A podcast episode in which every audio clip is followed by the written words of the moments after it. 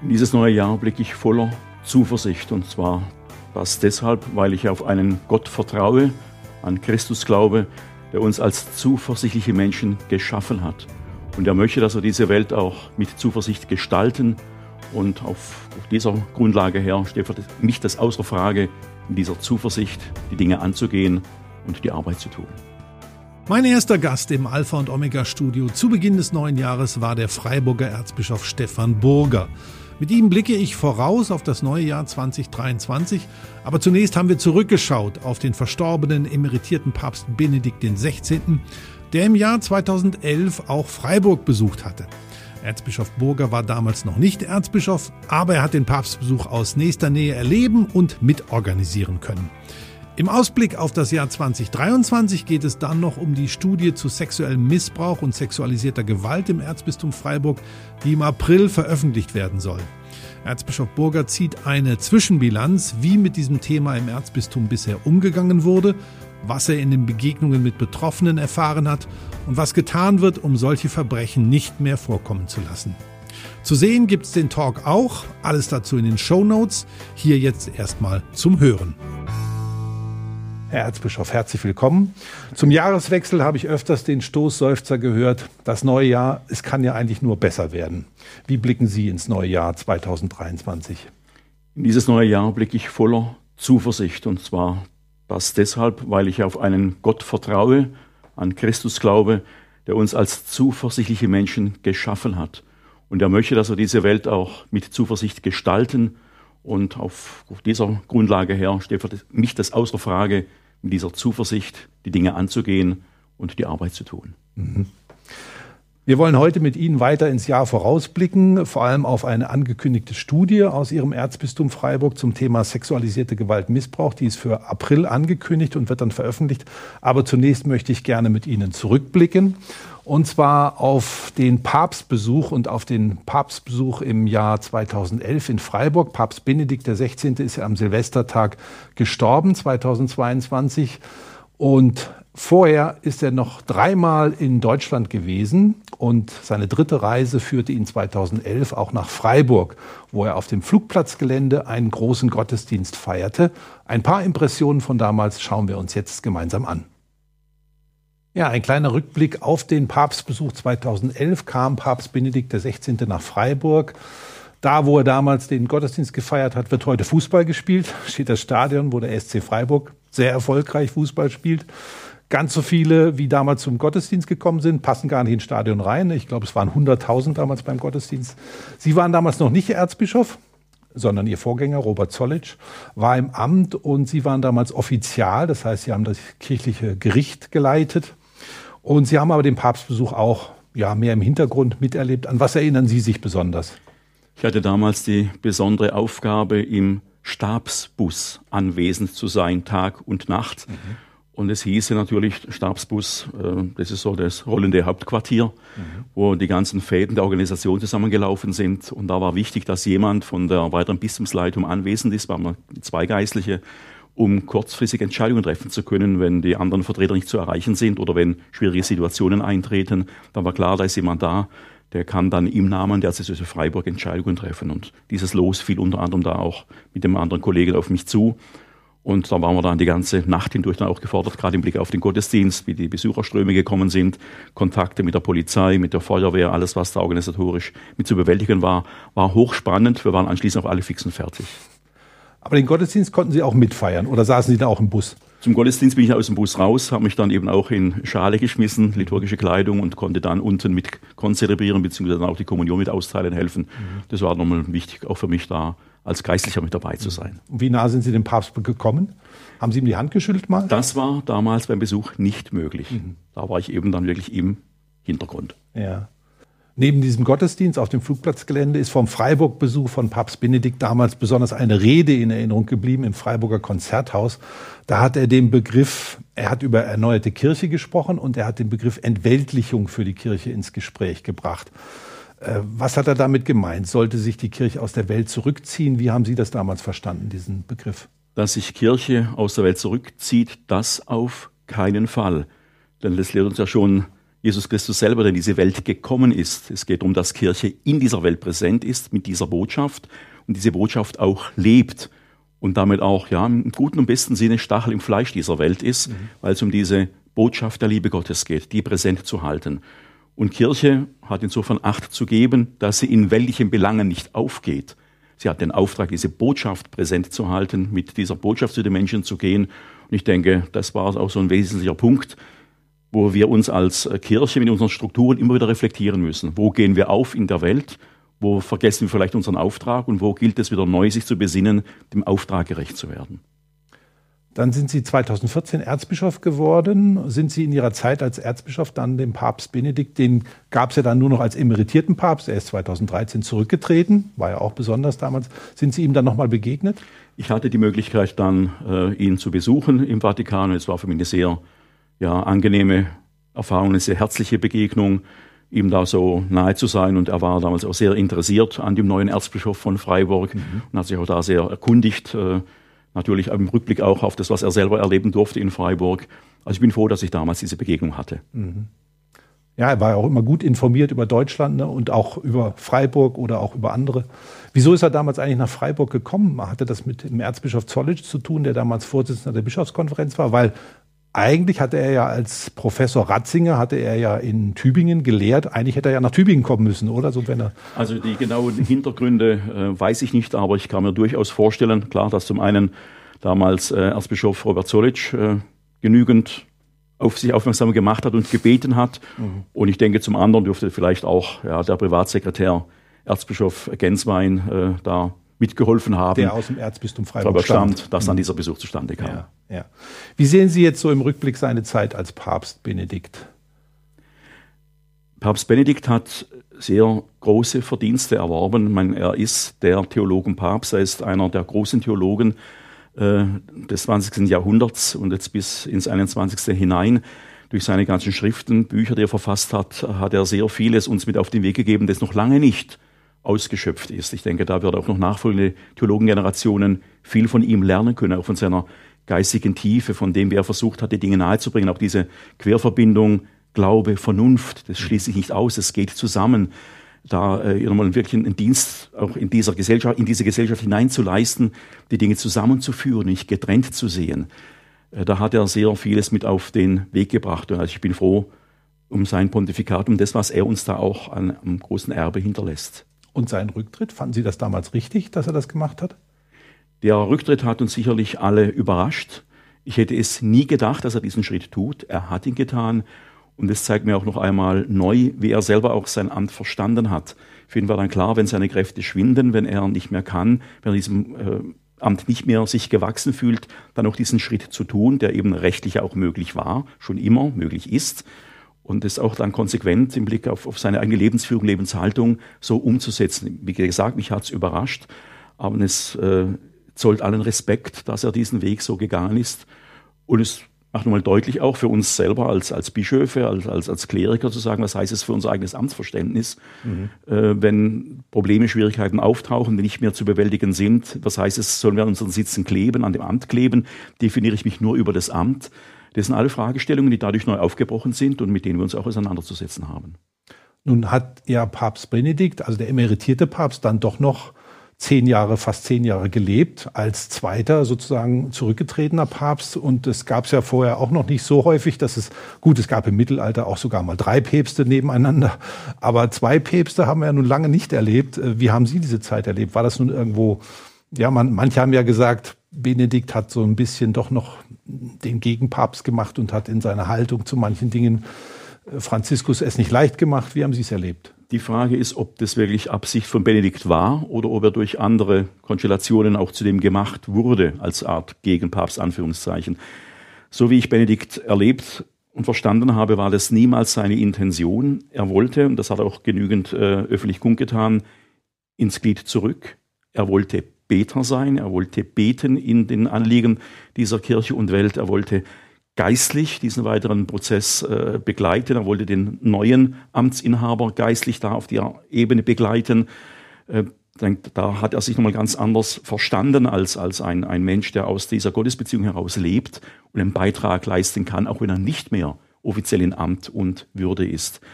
Also da bleibt er für mich auch wirklich ein, ein Vorbild äh, zu sagen, wenn die Grenzen erreicht sind, dann bin ich deswegen nicht arbeitslos oder weniger wert, sondern ich kann eine andere Aufgabe, dennoch für diese Kirche einzutreten, für diese Kirche da zu sein, Zeugnis von dieser Botschaft zu geben. Nach Benedikts Tod wurde ja auch sein Handeln im Zusammenhang mit sexualisierter Gewalt in der katholischen Kirche angesprochen. Wie würden Sie da sein Agieren in diesem Punkt als Papst bewerten? Ich kenne jetzt natürlich die Studie von München-Freising zu wenig, um da im Detail äh, darüber was sagen zu können oder das beurteilen zu können. Sicherlich war das eine oder andere an unglücklichem Agieren mit verbunden. Ich habe es einmal öffentlich auch als schmerzhafte Ereignisse auch für den Papst Emeritus äh, bezeichnet, was da gegangen ist. Ähm, klar, das gehört auch mit zum Leben, das gehört mit zu seiner Biografie. Wie das dann zu bewerten ist, wie gesagt, das muss, muss ich den Fachleuten überlassen, denjenigen, die die, die Studie äh, verfasst haben, die da wirklich äh, jetzt in die Details gegangen sind. Was für mich nochmal entscheidend war und ist für, für Papst Benedikt, dass er selber die Konsequenzen ja auch insofern gezogen hat, dass er als Präfekt der Glaubenskongregation auch als Papst eindeutig sich dieser Aufarbeitungsarbeit gestellt hat, Maßnahmen eingeleitet hat, wo klar war, Missbrauch kann nicht in der Kirche geduldet werden. Es muss hier aufgearbeitet, es muss hier aufgeräumt werden. Er hat hier maßgebliche Schritte dieser Aufarbeitung gesetzt. Und dafür bin ich ihm von Herzen dankbar. Wie gesagt, ohne das, was da in München-Freising gewesen sein mag oder wie es zu beurteilen ist, äh, darüber. Äh, wo er ja Erzbischof ja. gewesen war ja, und genau, wo es ja genau. Vorwürfe gibt, dass er ja. bestimmte Dinge nicht rechtzeitig angegangen ist und dass er Priester zu sich ins Bistum gelassen hat, die anderswo auch schon auffällig geworden waren. wie gesagt, was da, wie, wie, das alles haben. zu beurteilen ist, rechtlich ja. gesehen, äh, da muss ich passen, mhm. weil ich in diesen Vorgängen nicht drin bin. Jetzt gibt es fürs Erzbistum Freiburg ist auch angekündigt eine Studie zu dem Thema sexualisierte Gewalt und Missbrauch. Die soll im April veröffentlicht werden und soll das Ganze ausführlich darstellen, beleuchten. Was erwarten Sie? Was befürchten Sie vielleicht von dieser Studie? Gut, ich denke, seit 2018, äh, seit der Veröffentlichung der MHG-Studie, sind die Zahlen das ja war draußen. Eine bundesweite Studie, das war eine bundesweite Studie, mhm. die in manchen Diözesen unterschiedlich tief auch angegangen wurde. Wir als Freiburger Erzdiözese gehören zu den Diözesen, wo man tiefer gegraben hat, seit 1945 die Geistlichen damit in den Blick genommen hat. Und unsere Zahlen liegen ja soweit auf dem Tisch. Es waren oder ja, sind 190 äh, Beschuldigte und an die 442 Betroffene. Ähm, jetzt in dieser Studie wird exemplarisch, werden exemplarische große Fälle der Diözese aufgearbeitet. Und da erhoffe ich mir natürlich dann schon noch einmal systemisch Klarheit zu gewinnen. Wie kam es zu manchen Entscheidungen? Warum wurde wie entschieden? Äh, wer trägt dafür auch nachher die Verantwortung? Äh, hätte man Leid verhindern können? Äh, hat man Leid zugelassen? Es sind viele Aspekte, die da zusammenfließen. Und durch diese Arbeitsgruppe der Aktenanalyse erhoffe ich mir da etwas mehr Klarheit in der Vergangenheit aber wir dürfen ja dann bei der Vergangenheit nicht stehen bleiben, sonst gilt dann die Konsequenzen daraus zu ziehen, zu schauen, was lernen wir daraus für unsere zukünftige Arbeit. Sie haben neulich auch in einem Interview schon gesagt, wer Schuld auf sich geladen hat, muss Verantwortung übernehmen, unabhängig von Posten und Positionen. Das heißt, Sie schließen auch Konsequenzen für sich persönlich nicht aus? Äh, das steht für mich außer Frage. Äh, ich war sieben Jahre Offizial. Wenn da Dinge vorgefallen sind, was festgestellt wird, muss ich mich mal dazu verhalten, muss ich mich dem stellen. Das äh, steht für mich, wie gesagt, außer Frage. Kein Thema. Mhm. Gleiches Recht für alle. Ja. Der betroffene Beirat von Missbrauch Überlebenden, wie Sie sagen, im Erzbistum Freiburg hat sich auch vor kurzem zu solchen Studien geäußert, wie sie jetzt in Freiburg erwartet wird, und hat aber kritisiert, dass es nicht reiche, immer nur neue Studien zu veröffentlichen, weil das für die Betroffenen eigentlich nichts verbessere zum Guten. Wie sehen Sie diese Kritik? Gut, die Studien selber richten natürlich den Blick in die Vergangenheit und legen offen, was war. Und es ist natürlich für die Betroffenen immer schwierig, noch einmal das für sich selber zu erfahren, wahrnehmen zu müssen, was da war. Äh, die Betroffenen haben ihr eigenes Schicksal, haben äh, Schweres erleiden müssen, an denen sind Verbrechen begangen worden. Äh, und wenn es jedes Mal wieder neu hochkommt, das beschäftigt natürlich die Betroffenen über die Maßen. Ähm, aber ich denke, wir müssen an diese Studien ran, wir müssen die Dinge offenlegen um einmal die Wahrheit klarlegen zu können, wie es war und eben dann auch daraus zu lernen, daraus dann auch die weiteren Entwicklungen äh, anzustreben, die notwendig sind, damit eben Missbrauch nicht mehr geschehen kann in der Kirche. Ihr Vorgänger im Amt, Erzbischof Robert Zollitsch, der hatte sich im letzten Oktober geäußert, auch in einer Videobotschaft und hat Fehlverhalten im Umgang mit Missbrauchsvorwürfen eingestanden und er hat um Entschuldigung gebeten. Wie bewerten Sie diese Äußerungen Ihres Vorgängers? Ich finde es ganz wichtig, dass er sich zu Wort gemeldet hat und dass er sich auch zu dem Fehlverhalten, zu seiner Verantwortung bekennt, die da äh, ja eine wichtige Rolle auch spielt. Äh, was es dann nochmal genauer bedeutet, seine Aussage konkret im Blick auf den Bericht, wird man dann sehen, wenn der Bericht dann draußen ist. Ich denke, da wird nochmals ein oder andere wirklich klarer werden, was seine persönliche Verantwortung angeht. Wie sieht Ihre Zwischenbilanz zum Thema sexueller Missbrauch im Erzbistum Freiburg aus? Also ich bin froh, dass wir seit der MAG-Studie ganz schnell auch drangegangen sind. Wir haben ja ziemlich schnell dann im Herbst 2018 äh, eine Kommission gegründet, haben versucht, hier ursachenmäßig dran zu gehen, haben gleich diese Arbeitsgruppe der Aktenanalyse ins Leben gerufen, um an die Fälle ranzugehen. Ich denke, da ist jetzt etliches an Aufarbeitung geschehen. Darum kann jetzt eben auch dieser Bericht endlich, auch für mich, im April äh, erscheinen und der Öffentlichkeit vorgestellt werden. Aber da hat sich darüber hinaus noch mehr entwickelt. Es war ja die Frage, wie geht es weiter mit der Intervention? Wie können wir den Fällen nachgehen, den aktuellen Fällen? Wie gehen wir mit dem um, was aktuell aufploppt, was an Schwierigkeiten auftaucht? Wie können wir Fälle, alte Fälle, die weiterhin benannt werden, schnellstens auch in Aufarbeitung bringen? Was heißt das für unsere Prävention? Wie gehen wir in die Zukunft? Wie schulen wir unsere Leute? Wie machen wir die Leute für diese Fragestellungen sensibel? Und da ist, denke ich, in der Erzdiözese Freiburg, in anderen Diözesen auch, mittlerweile auch sehr, sehr viel gelaufen. Und es wird auch von namhaften Stellen auch anerkannt, dass hier Kirche wirklich auch jetzt in die Puschen gekommen ist und sich dieser Verantwortung auch stellt. Bis hin auch klar zu diesen Anerkennungsleistungszahlungen, äh, was man im Bereich der Bischofskonferenz auf den Weg gebracht hat. Das wird da und dort natürlich auch immer wieder von Betroffenen kritisiert. Aber ich denke, es ist äh, ja was Neues gewesen, sowas auf den Weg zu bringen, in die Öffentlichkeit zu bringen, versuchen den Betroffenen da auch ja, das wahrzunehmen und denen auch zu helfen, Hilfestellungen anzubieten. Mhm.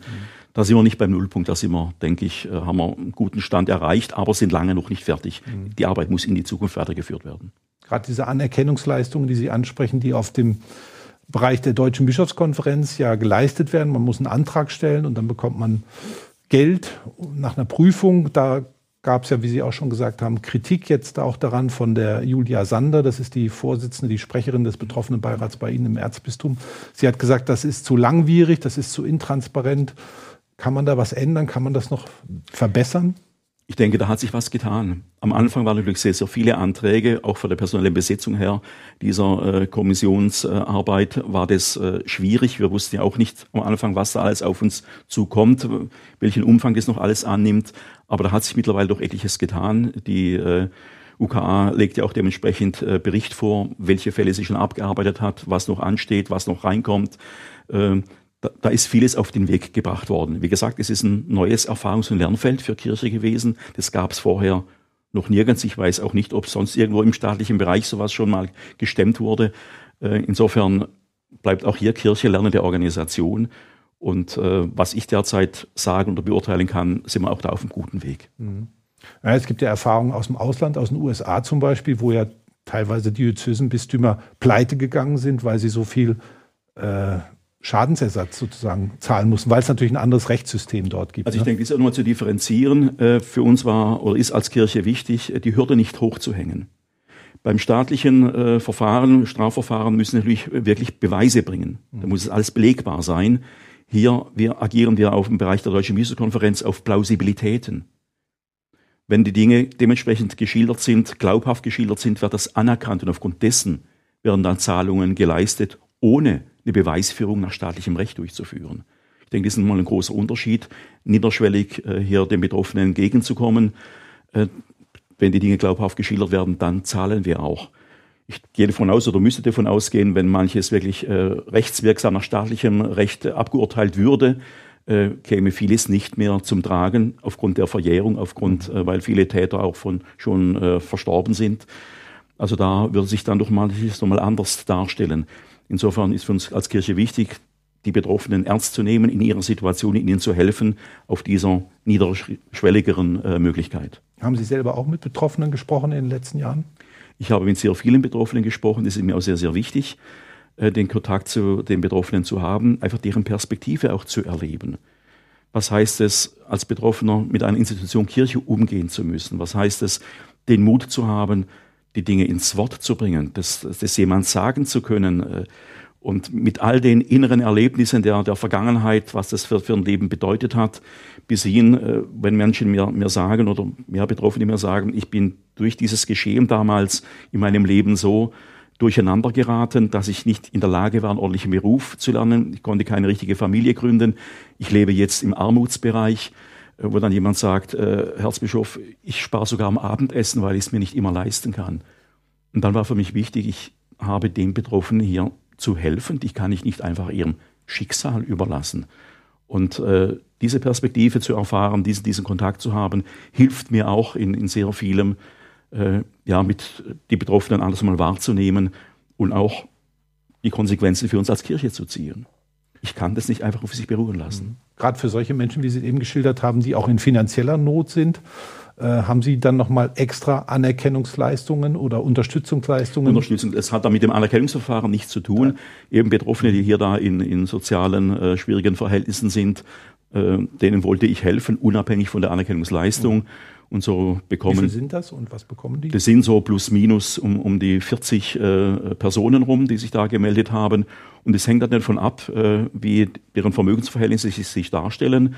Und dementsprechend bekommen die monatlich eine Unterstützung von 200 Euro bis maximal 800 Euro. Das hängt von den persönlichen Situationen ab, mhm. damit einfach da ja das Grundminimum der Existenz abgesichert sein kann.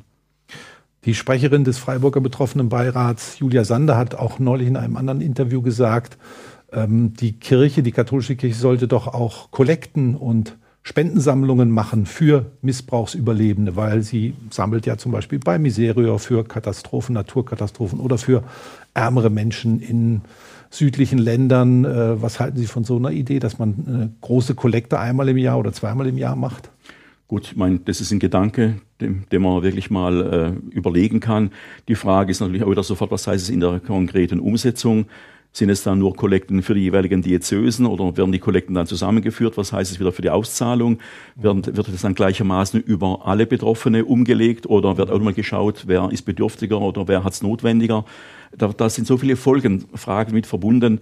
Ich denke, erst wenn das mal abgeklärt ist, kann man sagen, okay, es macht Sinn oder es macht keinen Sinn. Aber es wäre, glaube ich, ein starkes Zeichen, oder wenn die, wenn auch die Gläubigen selber nochmal sagen könnten, ich möchte da was tun. Die Anfragen kommen auch ab und zu immer wieder. Was mhm. heißt, äh, können wir da konkret äh, mit einer Spende unterstützen oder wie können wir auch bei diesem Bereich unterwegs sein als, als Gläubige? Das ist ein berechtigtes Anliegen. Wie gesagt, es gilt die äh, Konsequenzen oder die, ja, die, die weiteren Aspekte mit in den Blick zu nehmen, wie das am sinnvollsten dann auch zu, zu handhaben wäre. Was machen Sie jetzt im Bereich Prävention, also vorbeugender Maßnahmen, damit sowas nicht mehr passiert? Ist es da zum Beispiel auch so, dass da Betroffene mit eingebunden werden? Wir haben ja generell durch den betroffenen Beirat, äh, und das ist für mich ganz wichtig, die Möglichkeit, diese Perspektive der Betroffenen für die weiteren Entwicklungen auch in Prävention äh, oder Intervention hinzuzuziehen. Äh, die, wir können nur im ganzen ja, Problembereich äh, näher kommen oder das einigermaßen richtig handeln, wenn wir eben die Perspektive der Betroffenen auch mit einbeziehen. Darum bin ich froh, dass wir diesen betroffenen Beirat auch haben und äh, klar, jetzt geht es darum, was heißt es im, im, im grenzachtenden Umgang miteinander? Wie können wir die Leute in den Gemeinden schulen? Ähm, was heißt es nochmal gut, was man ja auch für, für die Hauptberuflichen, wenn es um diese Führungszeugnisse und dergleichen geht. Sind die alle verpflichtet, regelmäßig so eine Schulung zu machen? Diese Schulungen, ja, die werden angeboten. Das betrifft mich dann genauso oder mhm. auch die, die Leitungsebenen. Äh, da sind wir genauso Lernende und darum ist es wichtig, dass wir uns auch diesen äh, Schulungen, äh, dass wir die wahrnehmen und, und, und dass wir die äh, ja, haben. Das ist mhm. ganz wichtig. Seit September 2022 sind Sie auch auf Bischofskonferenzebene stellvertretender Vorsitzender der bischöflichen Fachgruppe für Fragen des sexuellen Missbrauchs und von Gewalterfahrungen, zusammen mit dem Bischof Dieser von Aachen, das ist der Leiter. Und da gab es aber auch Kritik äh, von der Julia Sander, dass das Anerkennungsverfahren nicht so gut läuft da. Wie sehen Sie die äh, auf der Ebene der Bischofskonferenz Ihre Aufgabe? Was muss da in nächster Zeit jetzt geschehen? Es wird darum gehen, auch in Zukunft das, was bisher war, immer wieder neu zu evaluieren, zu überprüfen, was hat sich bewährt, wo müssen wir nachsteuern. Ganz wichtig ist für uns als Kirche die, die Expertise von außen verstärkt mit reinzunehmen. Denn sexualisierte Gewalt ist nicht nur eine Fragestellung innerhalb von Kirche, es ist ein Problem innerhalb auch der Gesamtgesellschaft in den verschiedenen Bereichen. Und äh, darum sind wir jetzt an, dran am Überlegen, äh, seitens der Bischofskonferenz einen extra mal Expertenrat einzurichten. Wir haben eben die bischöfliche Fachgruppe. Wir haben ja die Vertreter der unabhängigen Kommissionen. Wir haben äh, die Kommission der Auszahlungen, wir haben die Betroffenenbeiräte, wir haben die Interventionsbeauftragten, wir haben die Präventionsbeauftragten. Da kommt so viel Sachverstand zusammen, das gut zu vernetzen, da voneinander zu lernen.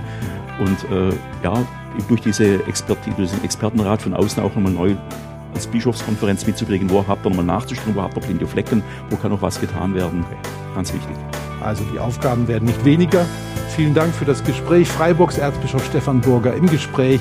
Das war Alpha und Omega für heute. Sie können das Gespräch auch nochmal als Podcast nachhören, überall wo es Podcasts gibt. Vielen Dank für Ihr Interesse. Bis zum nächsten Mal bei Alpha und Omega. Übrigens, Alpha und Omega mehr als du glaubst ist ein gemeinsames Format der katholischen Bistümer Rottenburg, Stuttgart und Freiburg und des evangelischen Medienhauses Stuttgart. Zu sehen sind die Sendungen bei den privaten Fernsehsendern in Baden-Württemberg, auf Bibel TV und auf YouTube. Weitere Infos finden Sie unter kirchenfernsehen.de und kipp-tv.de. Wenn Sie Fragen, Wünsche oder Feedback haben, schreiben Sie uns gerne an podcast.kipp, also kip-radio.de. Und wenn Ihnen diese Folge gefallen hat, dann hören Sie doch mal rein in Podcast Folge 50 mit der Missbrauchsüberlebenden Johanna Beck aus Stuttgart. Sie schildert aus Sicht einer Betroffenen, was sexualisierte Gewalt in einem Menschen anrichten kann.